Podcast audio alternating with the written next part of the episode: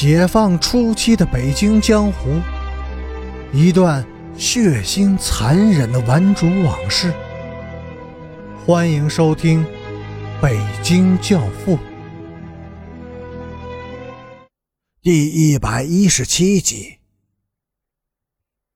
陈诚的行李被安放在了一个中年寡妇的热炕头上。当天夜里，朔风怒吼。雪雾弥漫，陈诚像只高原的孤狼，在村外徘徊了很久。天一亮，他就把行李搬进了村北野岗子上的古庙当中。古庙空旷而又冷寂，陈诚把自己禁锢在了这清冷的神仙之地，一个月之内没有迈出庙门一步。不仅如此，在这一个月当中，他几乎没有和任何人说过一句话。一个叫做崔元朝的女知青，每天都要给他送两次饭，他也只是冷冷地看着他，从来没有说过一个谢字。直到有一天，崔元朝告诉他，他认识王兴敏。而且他们是同学和好朋友时，他才第一次对他笑了笑。不过陈诚的脸很快的又阴下来说：“王兴敏，我不认识这个人。”一个月以后，边雅军突然来到了山村，两个人都很激动，四只冷酷的眼睛互相对视着。闪着幽幽的荧光，站在一边的崔元朝吓得惊叫了起来。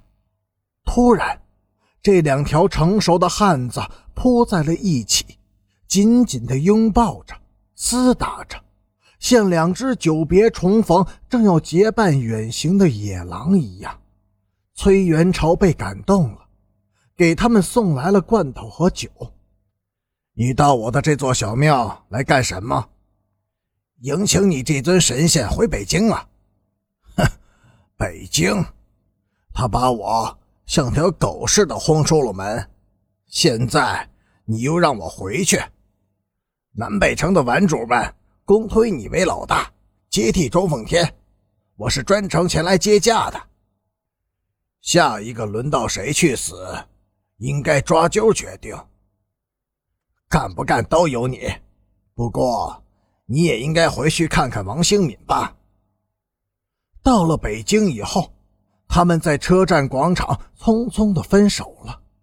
分手时，边亚军似乎有些伤感。镇长，你明天一定要到我家来。我父亲病得很重，快不行了。他说他很想你。我一定去。好吧，明天再见。边雅军使劲地握了一下陈诚的手，坐上公共汽车走了。他们这一别几乎成了永别。二十年后再见面时，他们都已是鬓染微霜的中年汉子了。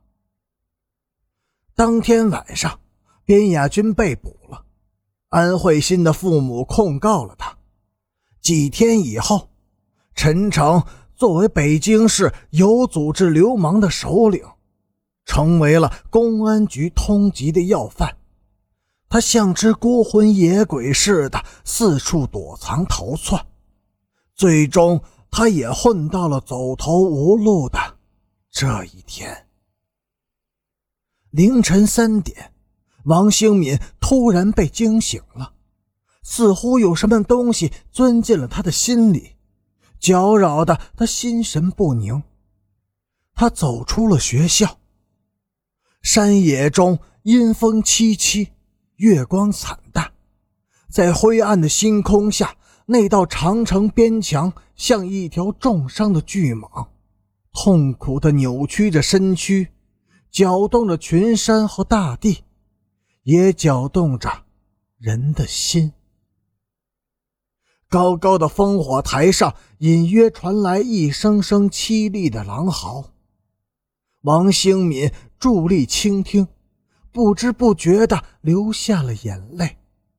那嚎叫声悲怆、凄切，像是人在对着山川大地、对着星空、对着自己的心，在倾诉。